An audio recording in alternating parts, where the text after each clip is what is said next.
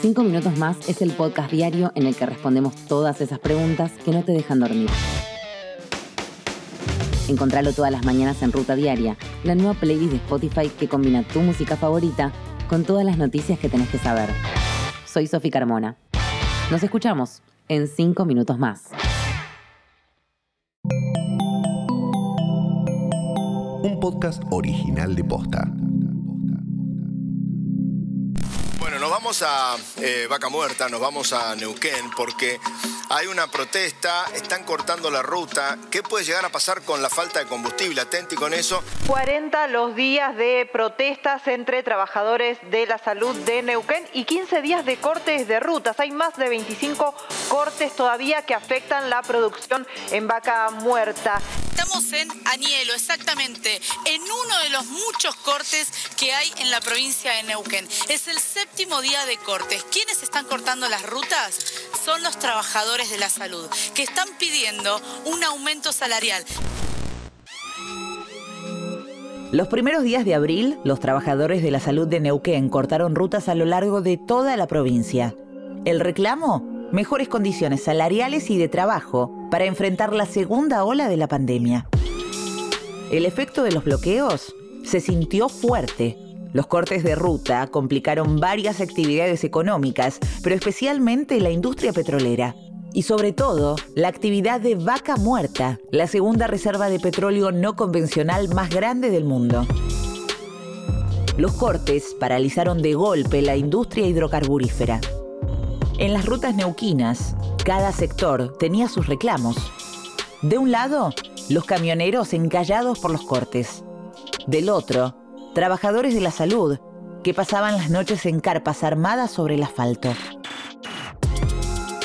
Y mientras los médicos reclamaban después de un 2020 con pandemia y sin aumentos salariales, y las empresas petroleras advertían acerca de pérdidas millonarias, el gobierno provincial hacía silencio.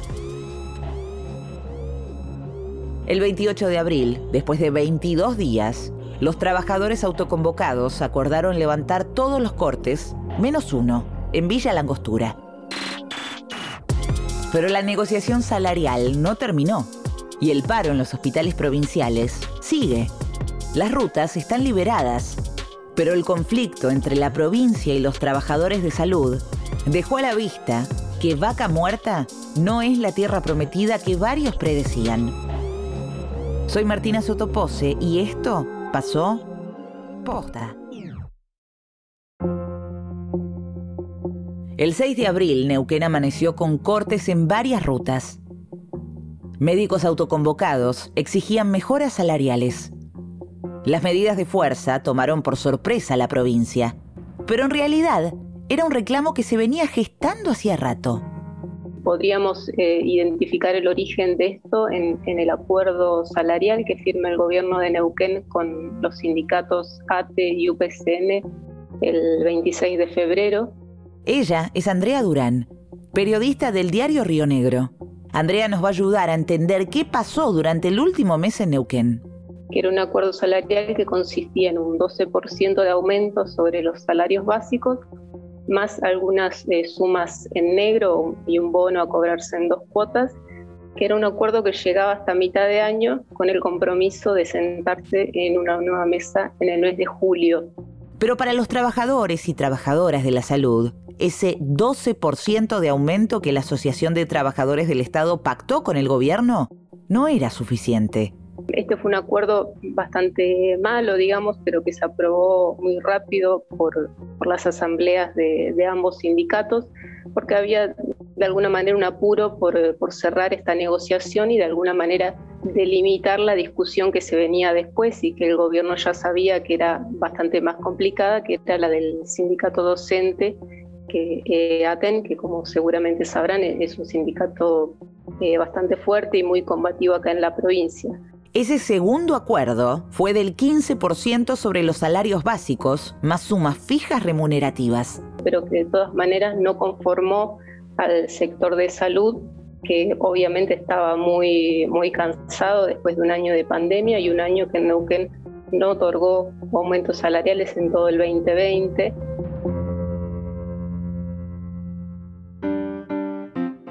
Creo que más que lo salarial también fue un proceso de, indignación generalizada por las condiciones en las que en los hospitales neuquinos habíamos tenido que enfrentar la pandemia.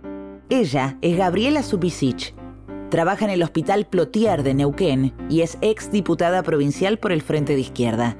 Es la delegada de los médicos autoconvocados y la principal vocera de sus reclamos a nosotros se nos cortaron todas las licencias, no podíamos hacer uso de licencias profilácticas, que es una semana al año que tenemos, no podíamos hacer uso de nuestras licencias por artículos personales, para trámites que tenemos también por convenio, y todas las licencias de vacaciones, lo que sería la licencia anual ordinaria, estaba supeditada a las necesidades de servicio muchos y muchas compañeras denunciaron que habían tenido que poner plata de su bolsillo o pedir donaciones a la comunidad para poder tener los elementos, para poder atender a la población sin riesgo.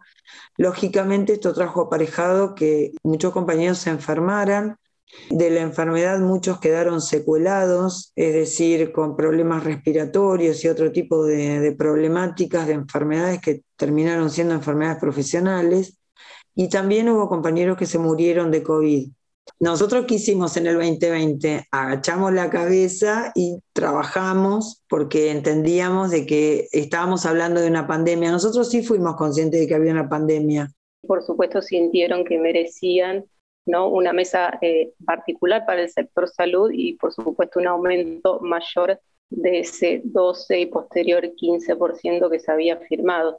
Bueno, esto fue creciendo con el tiempo este malestar fue sumando cada vez más trabajadores y trabajadoras que se convirtieron en este movimiento autoconvocado.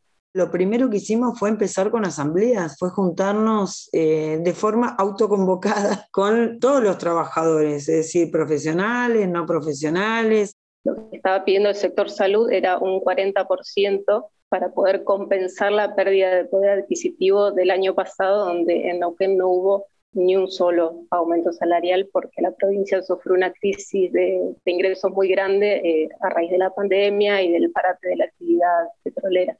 Cuando nosotros empezamos las asambleas, no le pedíamos el ADN a nadie, es decir, eh, no era una asamblea de ATE o de UPCN o de no afiliados, no, era una asamblea de todo el personal de cada uno de los hospitales. Elegimos delegados y conformamos espacios de interhospitalaria, que eran asambleas donde participaban todos los hospitales que podían venir. Y arrancamos con movilizaciones, notas que presentamos a Casa de Gobierno, a los ministerios, todo no quedó, digamos, ningún ámbito de, del Estado sin recibir una nota con las resoluciones y lo que nosotros íbamos, eh, nuestro pliego de reclamos. Y bueno, y empezamos primero con permanencia en las rutas, algunas horas, y finalmente decidimos ir a hacer un bloqueo a vaca muerta, porque bueno, se estaba pasando el tiempo y el gobierno jugaba a las escondidas. En total llegó a haber eh, cortes en alrededor de 10 localidades en simultáneo, eh, en el norte, en el centro, en el sur de la provincia, pero los que generaron el mayor efecto, digamos, eh, por sus implicancias sobre la industria eh, hidrocarburífera fueron eh, los de acá, de la zona de, Añelo y de Rincón de los Sauces, que fueron muchos cortes en simultáneo en la misma localidad, ¿no? en distintos accesos a yacimientos, en rutas troncales. La afectación en la zona de Añelo fue no solamente eh, para las empresas, digamos que, como sabemos, eh, hoy ven peligrar sus objetivos para, para el abastecimiento de gas en el invierno, ¿no? los objetivos que se había planteado también el gobierno nacional eh, con el plan gas, sino que también generó un malestar en las comunidades de, esa zona, ¿no? que si bien apoyaron mucho el reclamo de, de salud y colaboraron con los cortes, y abastecieron de leña y de alimento a los trabajadores y trabajadoras de salud que estuvieron ahí, tuvieron una afectación en sus fuentes de trabajo, porque por supuesto son comunidades que, que viven de, del, gas y del petróleo, y bueno, que, que, esta semana de alguna manera también les, les dieron como, como una advertencia a, a los trabajadores de que no se sostenía más y de que ellos iban a retirar su apoyo si seguían los cortes, porque bueno, ya estaban teniendo afectación sobre sus fuentes de trabajo y sobre sus ingresos, eh, todos vinculados a la actividad. Vale, ¿qué le vamos a hacer? No tiene el nombre más bonito ni el más romántico, pero tras esta denominación se encuentra uno de los grandes tesoros de la Argentina. Pero un momento, ¿qué diantres es eso de vaca muerta? Vaca Muerta es una formación rocosa de más de 35.000 kilómetros cuadrados que se extiende entre Neuquén, Río Negro, La Pampa y Mendoza. Su riqueza no está sobre la superficie, sino a más de 3.000 metros de profundidad, atrapada entre las rocas. De tierra están el 40% del gas y el 60% del petróleo no convencionales del país. Hay más gas no convencional que en todo Rusia y más petróleo no convencional que en Venezuela, dos de los países con mayores reservas del mundo. Todo ahí abajo. Si buscamos vaca muerta en Google o en YouTube, lo primero que aparecen son videos como este que escuchamos recién, que hablan del yacimiento como si fuera la solución a todos los males argentinos. El tesoro al final del arco iris. Vaca Muerta es la reserva de gas y petróleo no convencional más importante de Argentina y la segunda de gas más grande del mundo. Es un tesoro energético. Los ingenieros afirman que si se explora sustentablemente, puede darnos gas y petróleo por más de 200 años para cubrir todo el consumo de Argentina. Esto podría cambiar nuestra historia, tu vida y la de 45 millones de argentinos. Pero a esta altura ya está bastante claro que esas promesas no se cumplieron. Yo no sé si hay una percepción de, que haya cambiado algo o haya mejorado algo con respecto a lo de vaca muerta. Él es Guillermo Falcón. Guillermo es camionero y vive en San Patricio del Chañar, otro de los pueblos de la zona de Vaca Muerta. Con Andrea y Gabriela, Guillermo nos va a contar cómo cambió la vida de los y las neuquinas desde que empezó la explotación de los yacimientos en la cuenca. Lo que sí me parece que hay cosas para destacar es que con este auge, digamos, de, vaca muerta, lo que hay es eh, incremento en precios, en todo, en todo, en todo. Vaca muerta representa la principal actividad económica que tiene Neuquén y la fuente de gran porción de, ingresos de, la provincia y el sustento de, miles de familias de acá de Neuquén, ¿no? Pero también termina configurando una suerte como de norte también que no llega, ¿no? Y de, pensar que estamos eh, parados sobre una riqueza que quizá no, no todo el pueblo de Neuquén está viendo, ¿no?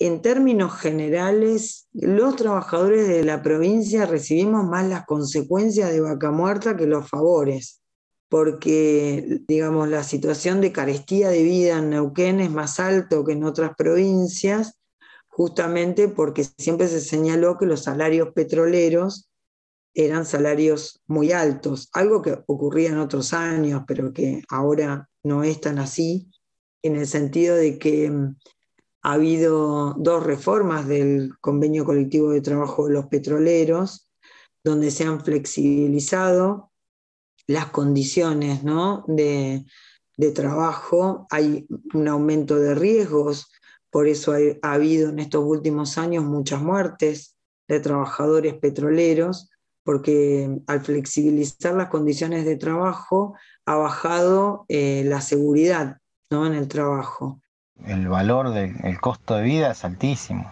La carne, los, digamos, todos los alimentos, el precio, bueno, ha subido considerablemente. Por ahí uno que tiene un sueldo un poco mejor por ser eh, caminero o el petrolero, digamos, no la pasa tan mal, pero la gente que cobra, que está en la chacra, que cobra la mitad de lo que cobra uno, a veces menos, complicó un poco el tema de vaca muerta en ese sentido.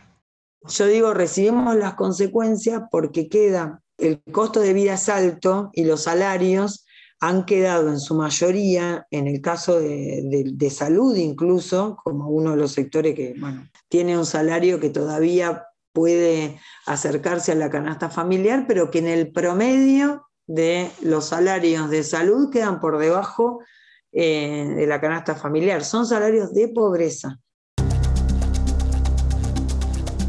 Según Andrea, en Vaca Muerta se genera una contradicción. Porque por un lado la actividad hidrocarburífera es el principal motor económico de la provincia de Neuquén, con los ingresos y regalías que esto significa. Pero por otro lado, la industria petrolera aparece como adversaria de los movimientos sociales y sindicales.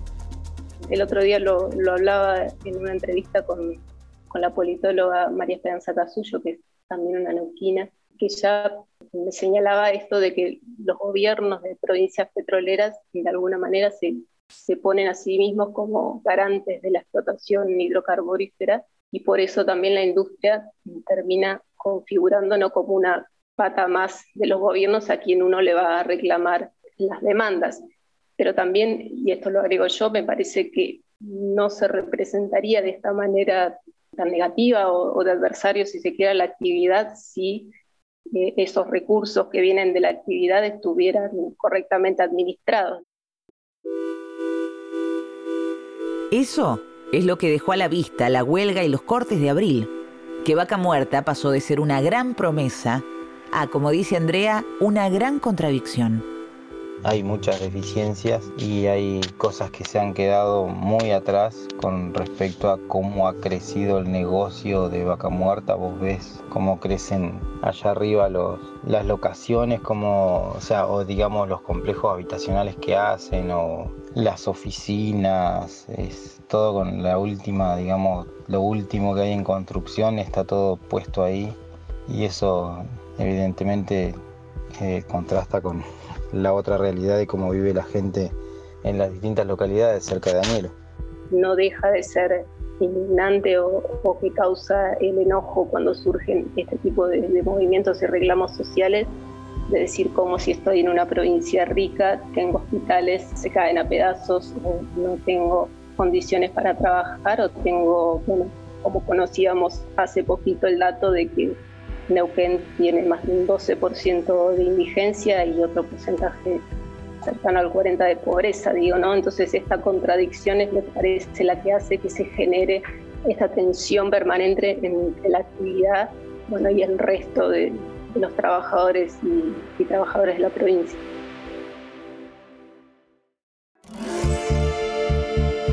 Esto pasó posta es un podcast original de posta. La producción de este episodio estuvo a cargo de Federico Ferreira. El guion es de Emilia Arbeta y en la coordinación de producción estuvo Lucila Lopardo. Nuestro editor es Leo Fernández. En la producción general, Luciano Banchero y Diego del Agostino. Encontrá un nuevo episodio todos los miércoles en Spotify, Apple Podcast, Google Podcast, Deezer y en todas las apps de podcast. Búscanos en Instagram y en Twitter. Somos arroba postafm. Soy Martina Sotopose y esto...